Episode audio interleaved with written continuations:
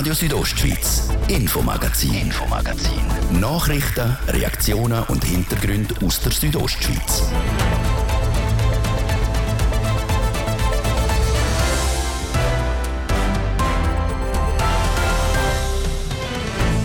In der Schweiz gibt es Kantone, wo die Kinder ohne Prüfung ins Gymnasium können. Zum Beispiel in Genf, Bern und Zug. Graubünden aber hat entschieden, an der Gimmi-Prüfungen festzuhalten. Wir kommen zum Schluss, dass das Aufnahmeverfahren, wie wir es aktuell haben, an sich ein gutes Verfahren ist. Warum sich Graubünden für diesen Weg entschieden hat. Denn das Kinder- und Jugendradio Power Up gibt Kind und Jugendlichen eine Stimme und verschafft ihnen Gehör. Diese Woche hat die Oberstufe in Paspels Radio gemacht. Sie entscheiden die Themen, sie entscheiden, wer am Mikrofon was sagt, sie entscheiden, was für Musik im Radio kommt. Was die Oberstufe Paspels thematisiert hat, wir haben reingelost. Und Tag der offenen Tür bei der Schweizer Armee. Wir haben das zum Anlass genommen und mit dem Kommandant der Infanterieschule 12 das Image, über das Image der Armee geredet. Das ist das Infomagazin bei Radio Südostschweiz. Im Studio ist Zeraina Zinsli. Einen guten Abend. Sechs die Bündner Kantonsschule, die Evangelische Mittelschule in Schiers oder das Hochalpine Institut Ftan. Wer auf so eine Bündner Mittelschule will, der muss für die Aufnahmeprüfung büffeln. So wie in Graubünden läuft das aber nicht in allen Kantonen. Darum hat der Kanton Graubünden überprüft, ob seine Methode auch wirklich die beste ist. Was dabei herausgekommen ist, Manuela Meuli. Momentan läuft es für die Schülerinnen und Schüler im Kanton Graubünden so. Damit sie in eine Mittelschule gehen können, werden die bisherigen Zeugnisnoten und Noten vor Aufnahmeprüfung bewertet. Und das System bewährt sich, wie der Regierungsrat und Bildungsdirektor Jan Domenic Parolini sagt. Wir kommen zum Schluss, dass das Aufnahmeverfahren, wie wir es aktuell haben, an sich ein gutes Verfahren ist und besser als Alternativen, die äh, im Detail geprüft worden sind. Angeschaut hat die Regierung das Bündner Aufnahmeverfahren an der Mittelschule wegen einem Auftrag vom Grossen Rat. Laut dem können Familien mit weniger Geld sich die Vorbereitungen für die Aufnahmeprüfung nicht leisten. Das führt dazu, dass nicht alle Kinder die gleichen Chancen haben, zu einer Mittelschule zu kommen. Darum hat die Regierung ein Gutachten machen lassen. Und das zeigt klar, dass die Chancengleichheit größer ist, wenn man auch äh, eine Prüfung hat, wo für alle die gleichen Bedingungen gelten. Denn äh, wenn nur die Übertrittsnote gilt, dann ist der Einfluss von den Eltern eher grösser und von dort her ist eine Schlussfolgerung vom Gutachter, dass es wichtig ist, die Kombination Übertrittsnoten, aber auch eine Prüfung. Trotzdem ist auch das Bündnersystem nicht perfekt. Der Gutachter und Bildungsexperte Franz Eberle hat in ein paar Punkten Verbesserungspotenzial feststellen Nämlich eine Mindestvorbereitung für alle, die an die Prüfung gehen, die muss garantiert werden, ohne dass etwas muss gezahlt werden für das. Und das muss zum Pflichtauftrag der Volksschule gehören, dass man eine Mindestvorbereitung macht. Also Unterlagen geben, zum Üben, einen Probetest machen, das, das gehört dazu. Das Prüfungsverfahren an sich lässt sich nicht gross verbessern. Der Kanton will jetzt handeln. Der Bündner Bildungsdirektor Jan Domenic Barolini hat auch schon konkrete Maßnahmen vorgestellt. Wir sind bereit, um Vornoten stärker zu gewichten, mit einem Drittel anstatt nur mit einem Fünftel wie bis anhin. Und wir verpflichten die Volksschulen, sich intensiver der Begabtenförderung äh, zu widmen und so die, die gewillt sind, die Prüfung zu machen, noch intensiver zu unterstützen. Es sollen sich also alle Kinder in der Schule können auf die Prüfungen vorbereiten. Und zwar bei ihren Lehrpersonen. Der Mehraufwand für die Lehrerinnen und Lehrer, der gehört zu ihrem Auftrag und führt zu keinen Mehrkosten. In der Regel sollte es im Rahmen von der Stundendotation erfolgen. Vielleicht muss punktuell eine Ergänzung noch erfolgen oder Zusatzlektionen. Das wird man dann im Detail sehen. Geben soll es dir gratis Vorbereitungskurs für alle, die an einer Mittelschule wollen, schon aufs kommende Schuljahr. Für die zweite Massnahme, dass die Vornoten stärker gewichtet werden, braucht es noch eine Gesetzesänderung. Laut dem Bildungsdirektor kann das höchstwahrscheinlich aufs Schuljahr 2025-26 umgesetzt werden. Das gleiche Verfahren wie der Kanton Graubünden, wo Aufnahmeprüfung und Vornoten zählend machen, schweizweit noch neun andere Kantone.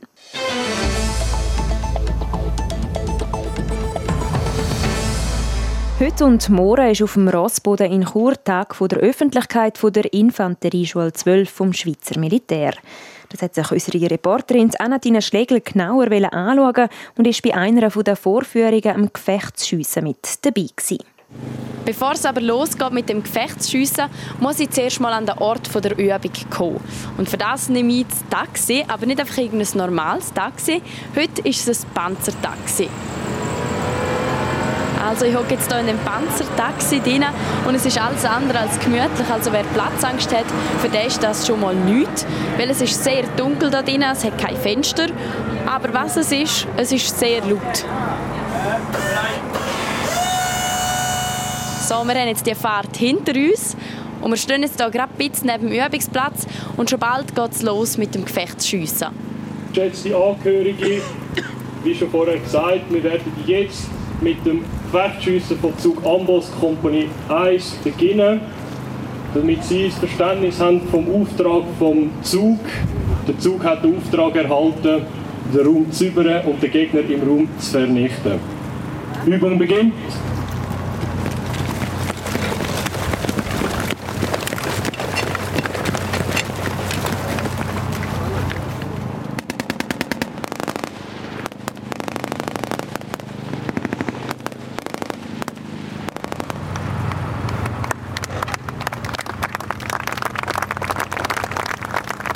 Ein Tag der Öffentlichkeit ist eine wichtige Veranstaltung für das Schweizer Militär. Das bestätigt der Marc Schibli, der Kommandant der Infanterieschule 12 in Chur. Hören tut man sie viel auf dem Rossboden. Aber was die Soldatinnen und Soldaten eigentlich genau machen, das wissen die wenigsten. Darum will die Armee ihre Türen öffnen. So wächst auch die Akzeptanz in der Bevölkerung. Ich denke, es ist sehr wichtig, äh, für die Akzeptanz zu erhöhen, weil die Bevölkerung sehr wenig Berührungspunkte hat. Oder? Mit der äh, Verkleinerung der Armee auf, auf einen Effektivbestand von 140'000 Mann hat man einfach den persönlichen Bezug zu der Institution Armee verloren. Ähm, und darum ist es an uns jetzt, äh, uns trotzdem noch zu zeigen, zu zeigen, was wir machen, das positive Bild gegen zu tragen und somit zum Verständnis so beizutragen. Ist das vor allem in den letzten Jahren immer wichtiger geworden? Denke, die Wichtigkeit ist immer gegeben worden. Das ist vielleicht jetzt in der Wahrnehmung von der Öffentlichkeit jetzt mehr bewusst worden durch die aktuelle geopolitische äh, Lage, in der wir uns drinnen befinden. Aber das Thema Sicherheit ist ein fundamental wichtiges Thema und, und dort ist auch der Staat, der die Verantwortung trägt. Und wir als Armee, eines der sicherheitspolitischen Mittel, dort unseren Teil dazu beitragen. Sie haben es eben gesagt, die geopolitische Lage. Was hat der Ukraine-Krieg für einen Einfluss auf das Image des Militär oder eben die Akzeptanz der Bevölkerung? Schwierig zu sagen und ich maße mir nicht an, irgendwie für die Gesamtbevölkerung da eine, eine Meinung oder so zu geben. Aber in meiner persönlichen Wahrnehmung ist es schon so, dass ich in vielen Gesprächen und im Austausch mit, mit Leuten das Gefühl habe, dass das Thema Sicherheit als wichtiger betrachtet wird, an Wichtigkeit gewonnen hat. Das zeigt sich auch, wie der Stände und der Nationalrat sich ausgedrückt haben mit der, mit der Weiterentwicklung des Armeebudgets, das soll erhöht werden. Ich glaube, das Thema Sicherheit ist, ist wieder präsenter, als es auch schon war. Und der Beitrag, den wir, den wir leisten dazu, wird als wertvoller äh, angesehen als auch schon in der Vergangenheit. Wird denn jetzt das Thema Ukraine-Krieg auch in der RS behandelt oder ist das kein Thema? Wir tun im Sinne von Informationsveranstaltungen die Leute informieren. Das heisst, wöchentlich gibt es ein kurzes Briefing über die aktuelle äh, Lageentwicklung. Das tut man machen, einfach, dass wir auch sicherstellen können, dass die Leute, auch wenn sie im Dienst sind, können mitverfolgen wie sich die Lage in der Ukraine entwickelt. Aber es ist nicht irgendwie so, dass wir das als Aufhänger brauchen, für jetzt irgendwie eine Legitimation oder so äh, diskutieren, sondern es ist einfach im Informations, der Informationsfluss, den wir sicherstellen. Und merken Sie da, dass die jungen Leute vielleicht auch beim IROC eine andere Einstellung jetzt haben? Ich denke, bei vielen ist es so, dass, äh, sich der Ernsthaftigkeit sicherlich mehr bewusst ist als vorher. Ähm, für viele ist äh, Krieg in Europa, trotz der Balkankriege, die noch nicht so ganz äh, lang her sind, ist äh, Krieg in weiter Ferne gewesen und nur noch ein theoretisches Konstrukt. Und ich glaube, das hat sich jetzt mittlerweile wirklich in der Wahrnehmung von, von allen Leuten geändert. Und darum ist man sich auch der Ernsthaftigkeit von der Aufgabe und der Ausbildung, die man hier durchführt und mitmacht, ist man sich mehr bewusst. Der Tag der Öffentlichkeit der ist auch morgen einmal. Wer also einmal mit einem Panzertaxi fahren will, der kann das dort machen.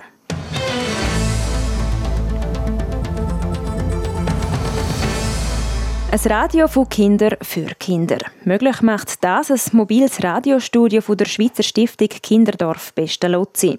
Wochenweise macht das Radio an verschiedenen Schulen in der Schweiz Halt.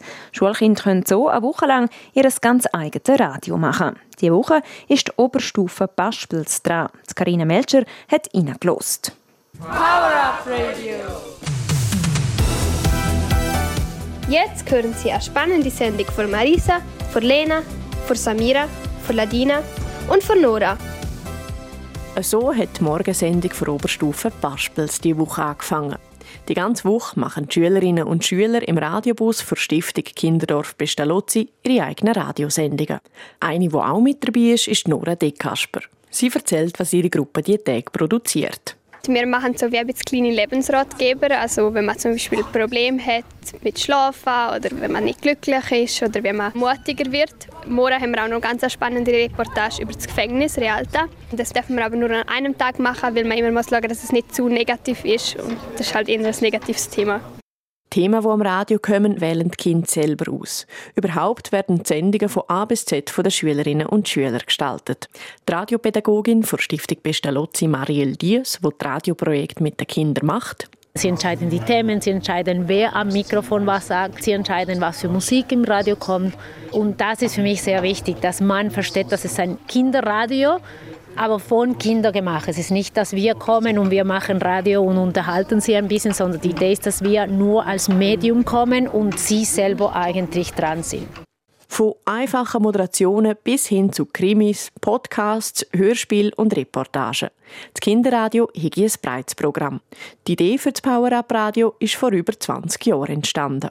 Es hat angefangen mit einer kleinen Idee in unserem Dorf, im Kinderdorf. Dort haben wir Radio gemacht mit den Kindern, die im Dorf gewohnt haben. Und nachher haben wir das Studio richtig gebaut und ein paar Jahre später kam das erste Radiobus. Und seit 2018 sind wir mit zwei Radiobusse und einem Studio unterwegs als Radio. Das Ziel des Radioprojekts ist, so viele Schulen wie möglich zu erreichen und so immer mehr Kindern eine Stimme zu geben um mehr Kinder zu erreichen, um mehr Kinder und Jugendliche die Möglichkeit geben, selber Radio zu machen, selber Inhalt produzieren, ihre Themen, ihre Ideen, ihre Anliegen, ihre Meinungen in die Öffentlichkeit zu bringen. Durch das werden die mehr Leute auf die Gedanken, Probleme und Ideen, die Kinder haben, aufmerksam gemacht. Und nicht zuletzt auch auf das, was sich die Stiftung Kinderdorf Pestalozzi seit über 70 Jahren dafür einsetzt, auf Kinderrecht. Schülerinnen und Schüler von Paspel sind bis heute live auf Sendung gewesen. Am 1., 2. und 4. Mai macht dann die Primarschule in Chur Radio. Reinhören könnt ihr unter powerup.ch.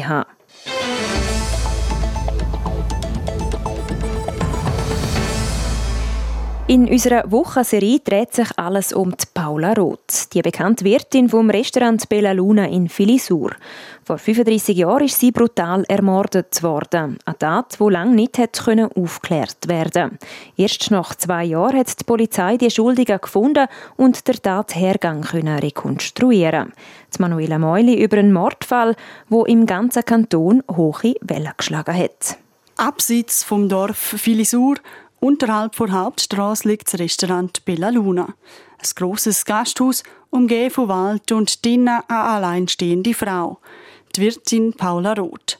Eine Frau, die bekannterweise den Banken nicht traut und laut Gerüchten aus dem Dorf Tausende von Franken bei sich im Restaurant aufbewahrt.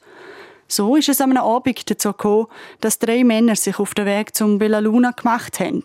Ein Schweizer ist gefahren und hat zwei Männer aus dem damaligen Jugoslawien beim Bella Luna abgesetzt, wie der Theo Gestöhl erzählt. Der Journalist hat den Mordfall und schließlich auch den Prozess vor Paula Roth damals verfolgt. Die zwei Jugoslawen haben je ein Kohle bestellt. Paula ist in den Keller runter, die Kohle holen und als sie unten raufkommt, ist der eine von den Jugoslawen hinter ihr im, im Eingangsbereich gewesen und hat auf sie eingestochen. Insgesamt elf Mal mit elf Messerstichen. Der schlimmste war in die Halsschlagader, die war völlig durchdrängt und die hat zum Tod geführt. Die Täter haben es auf ihr Geld ausgegeben.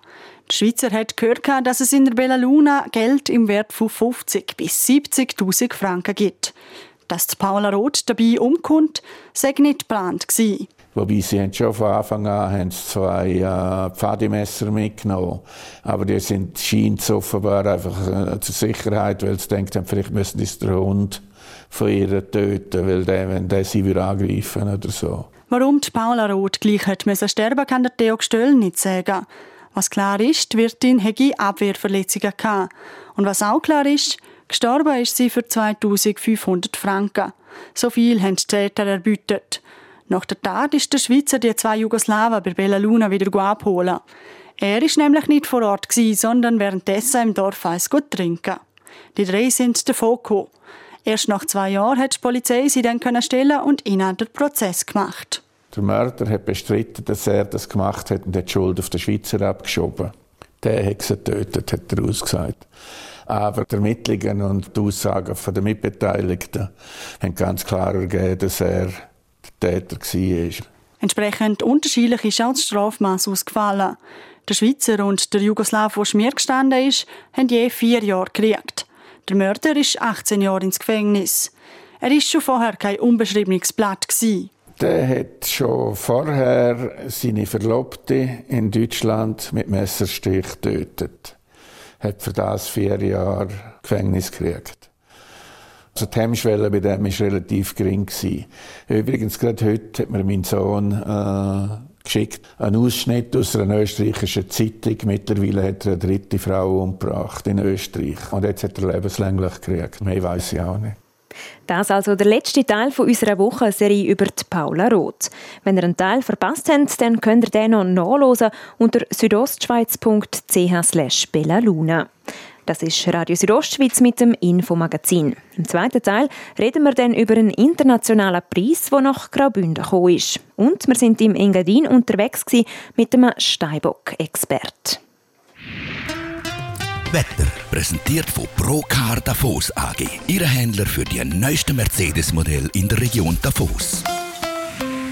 Heute am Abend haben wir viel Wolken und wenig Sonne. Nacht auf morgen ist es dann wechselnd bewölkt mit klaren Abschnitten.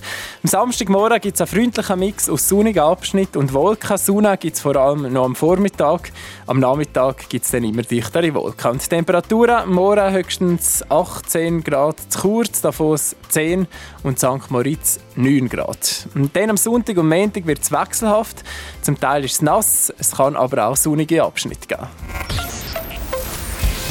Verkehr. Präsentiert von TM Schreinerei. Ihre Fachmann für individuelle Qualitätsmöbel aus Holz. Bei der TM Schreinerei bist du an der richtigen Adresse. Bergschreiner.ch Vier Minuten über halb sechs. Wir haben keine Meldungen von grösseren Störungen. Allen unterwegs gute und sichere Fahrt. Verkehr. Wir kommen zum zweiten Teil vom heutigen Infomagazin mit der Serena Zinsli. Radio Südostschweiz, Infomagazin, Infomagazin. Nachrichten, Reaktionen und Hintergründe aus der Südostschweiz.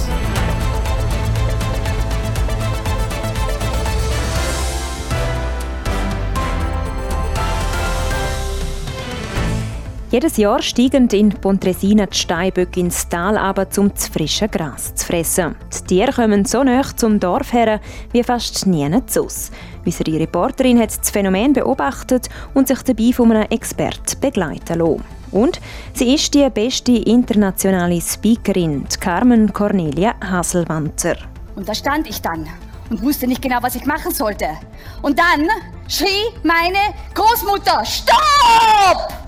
Sie hat mit dem Auftritt einen Rednerwettbewerb im sogenannten Speaker Slam gewonnen. Mehr zu ihrer Person und ihrer Leidenschaft hören wir im zweiten Teil vom Infomagazin.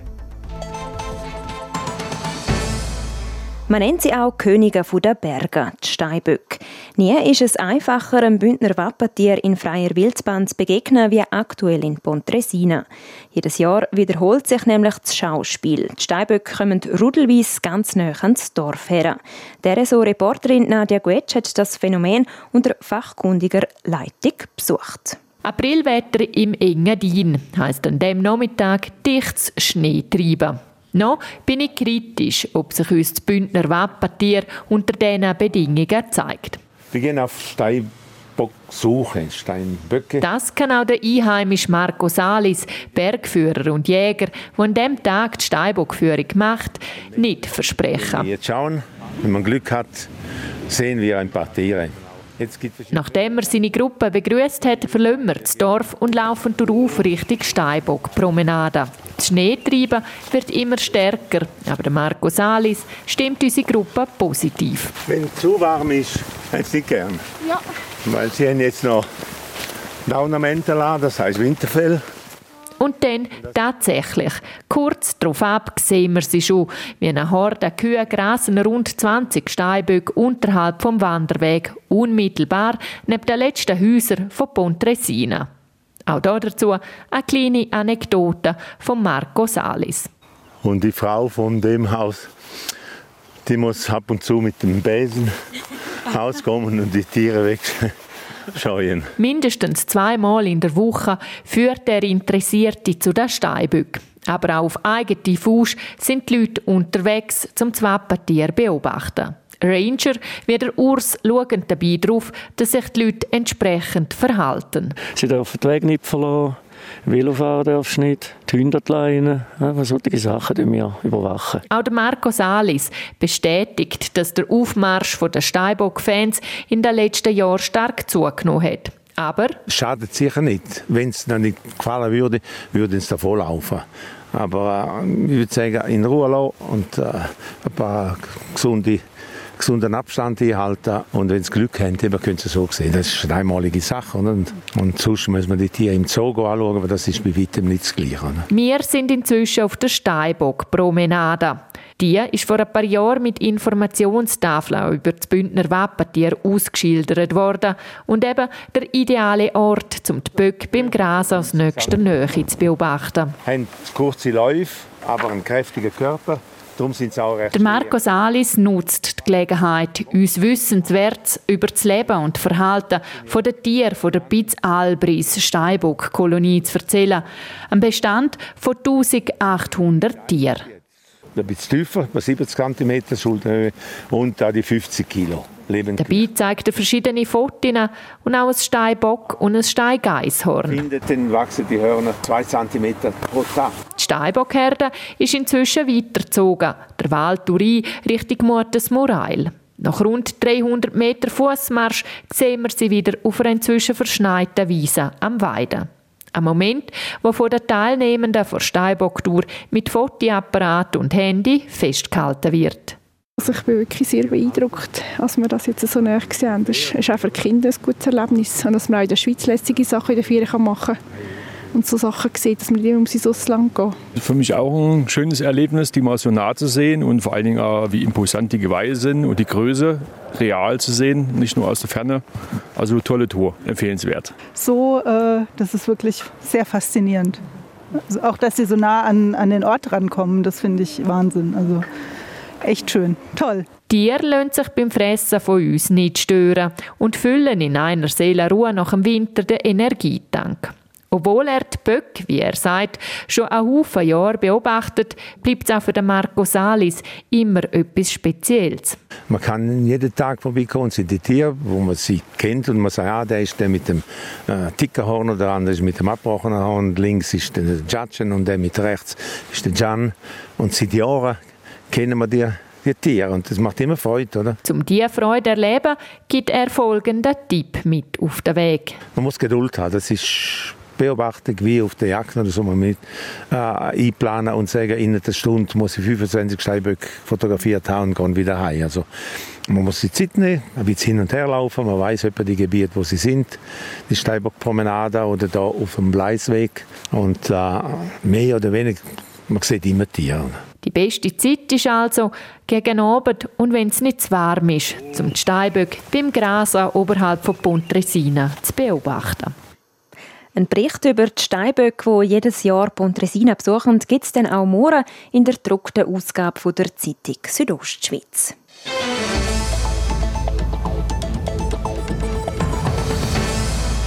Ein Rednerwettbewerb, wo jeder Redner und jede Rednerin das eigene Thema kurz, knackig und prägnant auf den Punkt bringen muss. Das ist der Speaker Slam. Und sie kann das am besten, Carmen Cornelia Haselwanter aus St. Moritz. Sie hat mit ihrer Redekunst die Konkurrenz ausgestochen und an einem internationalen Speaker Slam der sogenannte Excellence Award gewonnen. Die Nadja Guetsch berichtet. Wer von euch kennt diese Aussage?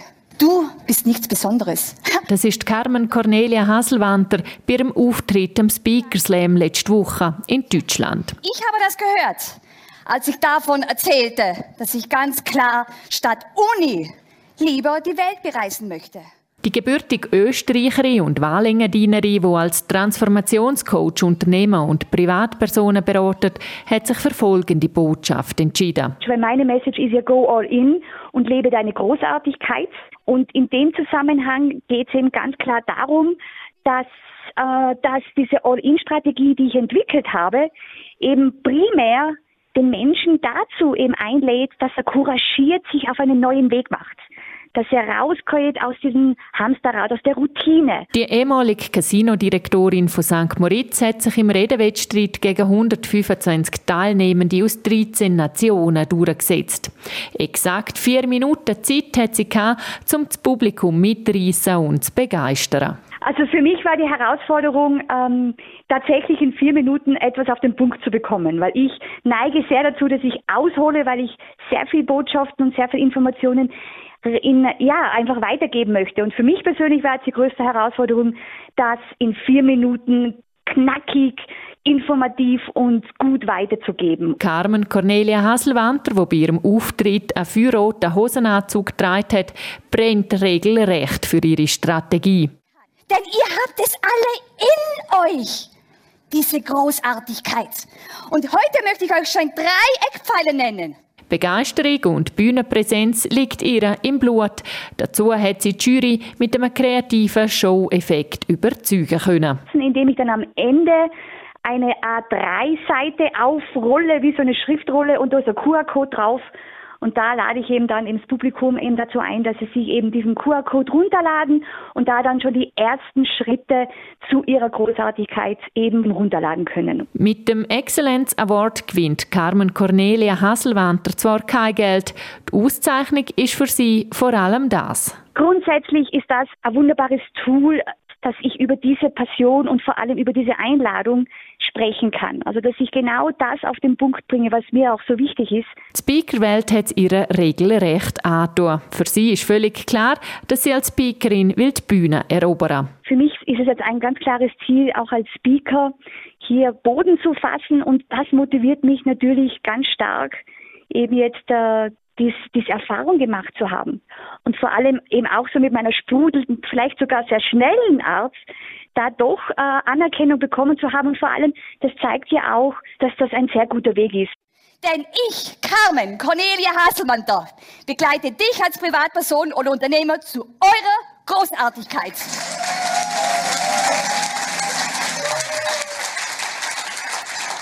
Das Nadja Getsch über Carmen Cornelia Haselwanter, die an einem internationalen Speaker Slam der Excellence Award gewonnen hat.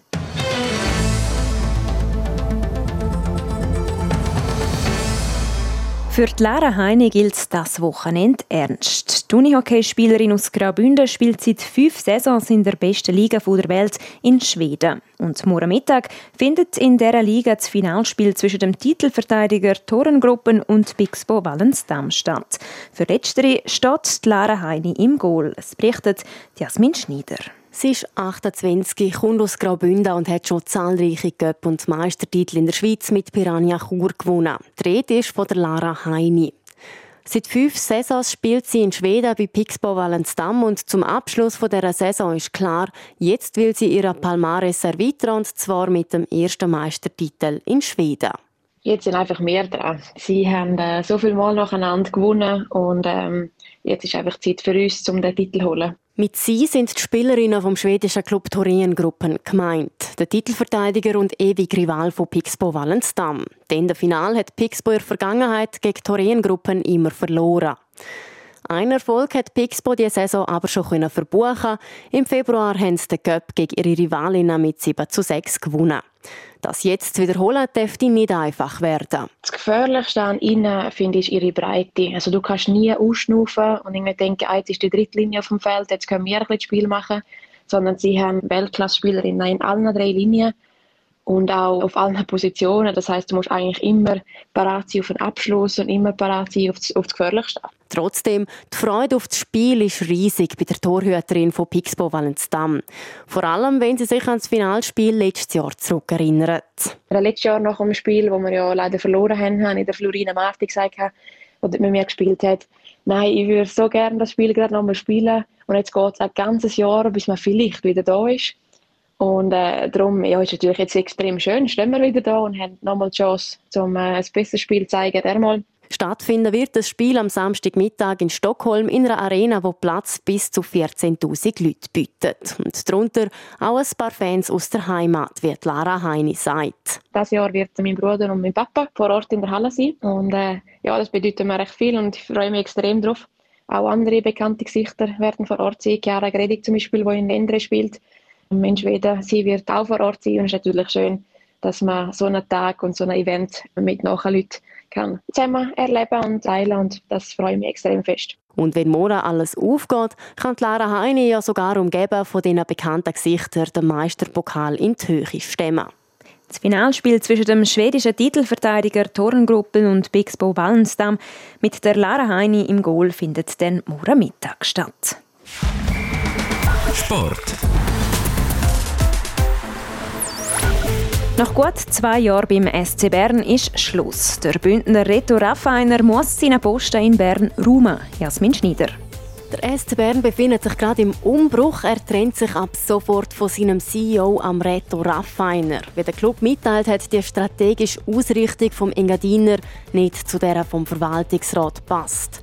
Der Reto Raffiner hat erst letztes Jahr im September das Amt vom langjährigen CEO Mark Lütti übernommen. Der ist jetzt wieder für die operative Leitung beim SCB zuständig. Es ist nicht der erste Abgang in Bern. Erst vor zwei Wochen ist auch der Trainer Toni Söderholm freigestellt worden. Die Meldung kommt fast so überraschend wie eine vor zwei Jahren. Dann hat der Reto Raffiner bekannt gegeben, dass er sein Amt als Sportchef in Davos aufgibt und auf Bern wechselt. Dort war er zuerst Chief Sport Officer, also eine Art übergeordneter Sportchef, bis er dann eben auf den Herbst zum CEO befördert worden ist. Zum Skisport. Swiss Ski hat das Kader der Nationalmannschaft vor nächster Saison bekannt gegeben. Es sind acht Fahrer und sechs Fahrerinnen, darunter auch drei aus Graubünden. Bei den Männern sind das der Gino Gavietzel und der Stefan Rogentin. Ebenfalls mit dabei ist der Gesamtweltcup-Sieger Marco Odermatt, der Loic Meillard, der Justin Murisier, der Nils Hintermann, der Daniel Juhl und wieder mit dabei ist auch der Ramon Zinnhäuser. Im obersten Kader der Frauen starten wird die Abfahrtsweltmeisterin Jasmin Fluri aus Davos Monstein sowie Michelle Gysind, Lara Gut, Joanna Helland, Wendy Hollner und Corinne Sutter. Und dann noch eine Meldung aus dem Tennis. Der Marc-Andrea Hüsler hat den Sprung im Viertelfinal vom ATP-Turnier in München verpasst. Er verliert gegen den Österreicher Dominik Thiem in drei Sätzen.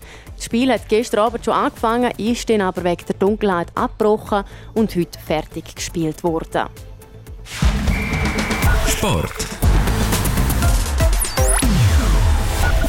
Ja, das wäre es für heute. Das Infomagazin gibt es vom Montag bis Freitag jeden Abend am Viertel ab 5 Uhr hier bei Radio Südostschweiz. Auch jederzeit im Internet unter rso.ch zum Nachlesen und auch als Podcast zum Abonnieren. Am Mikrofon war Zeraina Zinsli. Danke fürs Interesse und einen schönen Abend. Radio Südostschweiz, Infomagazin, Infomagazin. Nachrichten, Reaktionen und Hintergründe aus der Südostschweiz.